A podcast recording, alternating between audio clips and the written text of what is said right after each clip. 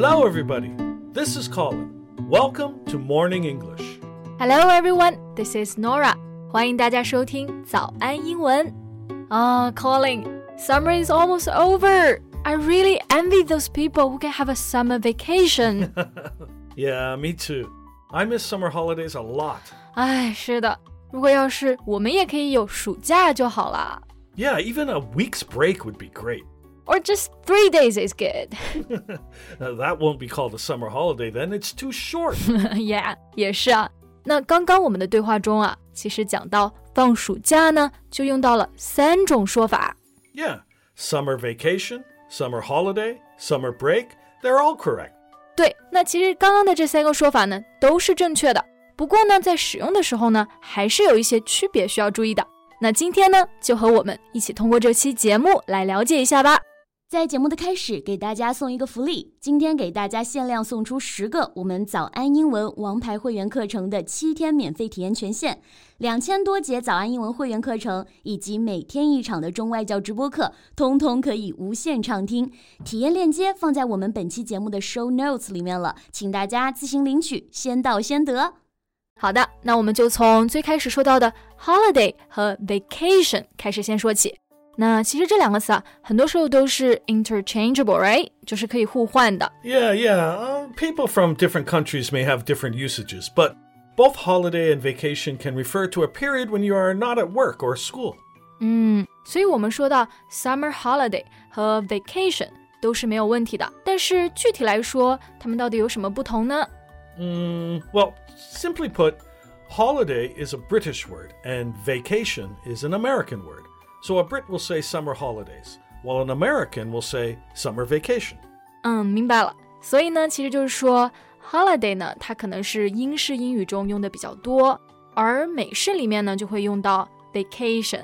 而且使用的时候呢，其实 holiday 我们通常是说复数的，而 vacation 就不会直接和复数连用，它可以直接说成 summer vacation。 Yeah, the word holiday is also used for important days that are celebrated by a lot of people, by your whole country or whole culture. 嗯，就是大家一起全部来庆祝的节假日，就会用到 holiday 这个词。比如说，我们有 National Day 国庆节，还有 Christmas 带出来的假，都可以叫做 holiday。 Yeah, they're all public holidays. 嗯，就是直译呢就叫做 公共节假日 （public holidays）。不过，好像在英国的时候啊，我注意到他们把这个 public holidays 也可以叫做 bank holidays，就是银行的休假日。Yeah. Bank holidays will include uh, New Year's Day and Christmas Day. 嗯，所以去英国的时候呀，如果听到别人说 bank holiday，不要以为真的就是银行在休息啊，其实很多人都有假的啦。那我想到还有另外一个常见的这个 holiday，就是在申请签证的时候啊，会有一个选项叫做 working holiday visa。 yeah, the working holiday visa to New Zealand or Canada. It allows someone to visit a country with the opportunity to take a short term job. 是的，short-term jobs 就是说这种短期的工作啊。所以呢，我们这种 working holiday visa 就是边打工边度假。 Many young people have applied for it. It sounds adventurous. yeah, saving money while having fun. 没错。诶，那我们刚刚讲到了这么多的 holiday 啊，那其实就是 holiday 在英式英语中比较常见，而 vacation 就比较少，对吧？ Yeah, the word vacation isn't used much in British English, except to refer to a period of time when a university is closed. 嗯，就是说 vacation 一般在英式英语中呢， 就是特指学校休假的时候。那如果是其他类型的休假，就比较少用到这个词啦。 Yep.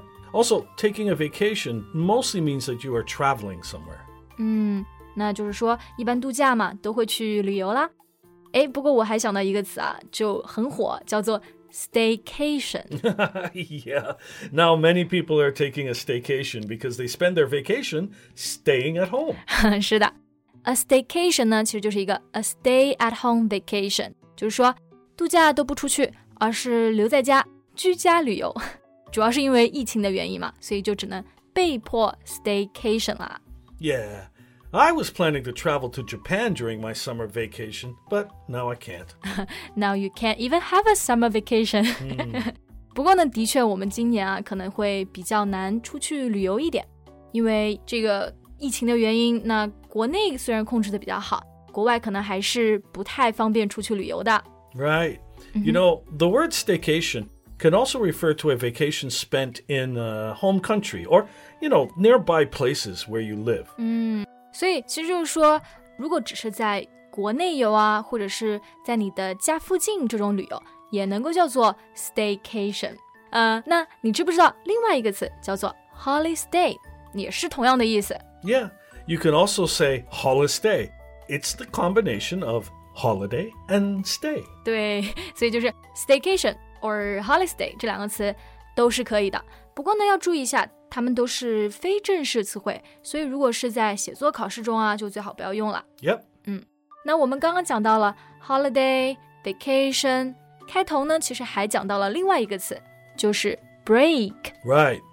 In American English, break also means a period of time when schools are closed and students don't have to study, like a spring break or a Christmas break. So a spring break or a Christmas break 就是在美式英语中的特指学校的放假呀。这个其实就可以对应我们刚刚在英式英语中里面讲到的这个 vacation。 嗯，其实呢也可以说 a spring holiday，但是呢这样子呢就不是指学生专有的这种假期了。 Yeah, you know, break can also refer to a short period of rest, such as a coffee break and a lunch break. Yeah, I really need a coffee break and a nap break. I can see you yawning and stretching your arms after the nap break every day. 是的，所以我们刚刚讲的这个 break 啊，它也可以指时间比较短的一个休息， 比如说喝咖啡的休息时间啊，或者是午睡的时间啊，都能够算 a break。还有很多时候上课的时候啊，老师说下课了，他就会说 take a five minute break，就是说下课休息五分钟吧。 Right, so we can use the verbs take and have before a vacation, a holiday, and a break. 是的，如果想说去度假的话呢，就会用到 take or have a vacation or holiday。除了这个之外呢，还有一个说法 就是用 on 这个介词，比如说 she's on vacation or holiday or she went on vacation。 Yeah, but if you say take a break or on a break, it can also mean that you're thinking about breaking up with someone. 那也就是说，break 它还有一个意思啊，就是说两个人快要 break up，要分手啦。好啦，那我们刚刚呢，其实都用到了好几种说法去说表放假。 其实在这里呢，我们还可以用到另外一个短语，叫做 take a day off or some days off。 Yeah, uh, we have two days off in a week. Right, weekends are our days off。那这个表达呢就比较随意了，一般在工作中啊、学习中啊，中间休几天假都可以用到这个词组。 And you might not go anywhere, just staying at home and resting. Right，就是在家好好休息就行了。嗯，So Colin, what are you usually doing on your days off？ Uh, hanging out with friends, sleeping, watching TV shows. 我也差不太多啊。那工作中呢，我们其实除了刚刚讲的这个 take days off，还有需要休息的时候呢，可能就是在请假的时候啦。 Right.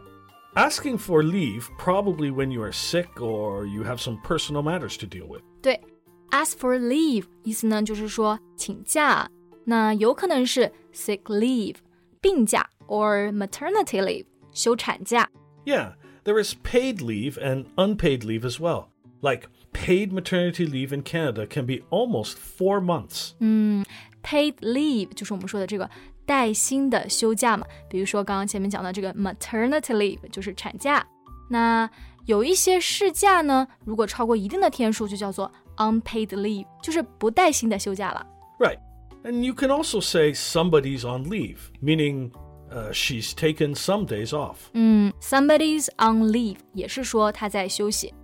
好了，那我们今天其实讲到了很多种假啊，有 holiday、vacation、break。 Also, taking days off, leave, staycation, and holiday. 是的，反正就是各种各样的假。 Thank you so much for listening. This is Colin. Bye. This is Norah. See you next time. Bye. 今天的节目就到这里了。如果节目还听得不过瘾的话，也欢迎加入我们的早安英文会员。成为会员，您就可以无限畅听我们每天一场免费的中外教直播课，以及两千多节原创系统课程了。今天我们限量送出十个七天免费试听权限，试听链接放在我们本期节目的 show notes 里了，请大家自行领取，先到先得。This podcast is from Morning English. 学口语就来早安英文。